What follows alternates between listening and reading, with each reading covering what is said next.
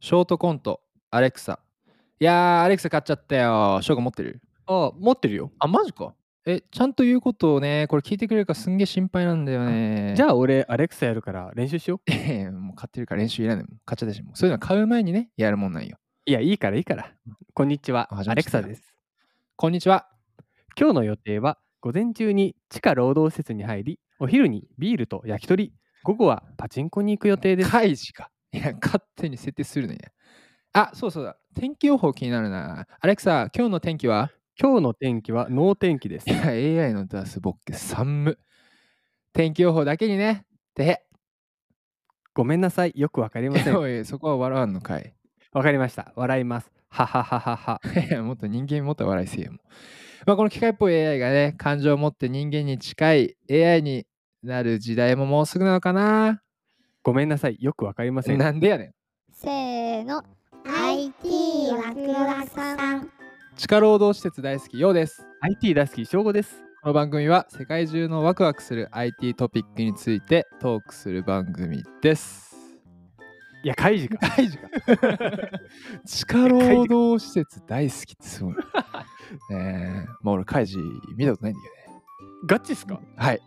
おいおい、 名乗んな地下労 働と施 いう設。ことで今日のタイトルです、ははいい今日の記事なんですけどもおーまあ、アレクサの、ね、タイトルだったところでえータイトルが Amazon が CES2022 で発表した内容とは「アレクサ私を月へ連れて行って」などうわお。連れてってくれるのマジかやばいよいよい。それで連れてってくれたらもう、ね、宇宙行った前澤さんも泣くよ。なあんだけなあんな張り苦切労っていったんしてだな そうだ概要がねまあ多分イベントなんだけどあの Amazon が、えーアメリカのラスベガスの展示会 CES2022 において、えー Amazon の製品などに関する新たな情報を発表したとでこの記事ではそのうちいくつかスポット当てて紹介していくっていう記事なんだけどなんか正吾見てて注目した内容とかある いや、これもう、この乗ってるやつ全部注目だよね。ねまあ、一番上にね、まあ、ほんとさっきのタイトルにもあった通り、いうん焼き鳥食ってとかねや、カイジなんよ地下労働施設の話入ってんのこれ。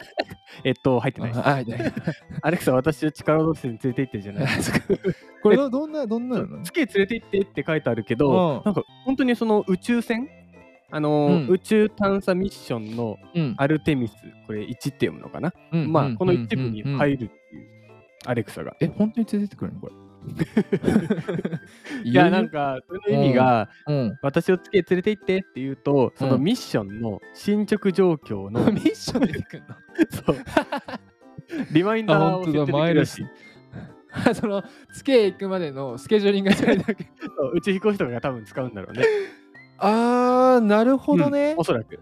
ガチモンの方ね。別物の方。あー一般人がさ、例えば俺らが本当に月に行くまでの40年先をリミリリマインド設定してるわけじゃないんだ。まだそこまで行ってないらしいです。はいいでもね、なんかそれ宇宙でも使えるってことはすごいよね。てこ無とだね重力空間でもさ、 使使えるわけだから。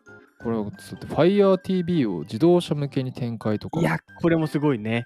ねうえ、んいややっぱ自動運転になったら多分映画とかさ、まあネットフリー、そうネットフリックスとか、移動中に見れるわけだ Amazon プライムとか見ながら多分運転されるわけだから。めちゃめちゃいいのまあ、この FireTV で、多分今使ってる人もいるだろうけど、テレビに挿してさ、ネットフリックスとか見てるいよやーでも確かにもうまず地上波見ないでさ、うん Amazon プライム開くか、うん YouTube 開いてねね、韓国ドラマとかも全然見れちゃうから。韓国ドラマ見るいや、韓国ドラマ見るいや俺は開示しか見ない。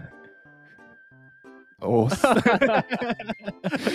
えー、ついにあれか、こう、いわゆる B2B 領域にも Amazon はどんどん AWS だけじゃなくてね、そうそうそうそう。ソフトウェアだけじゃなくて、ハードウェアに関しても B2B 領域に差し込んあで、んだけ子供とかにね、アレクサって言わせといて、あこんな法人向けの ね、でデーこタとのややりり始始めめて。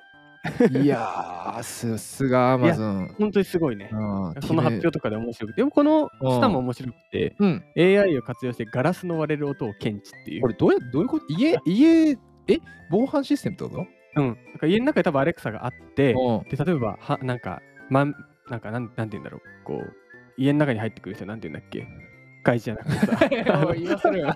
言いたかった。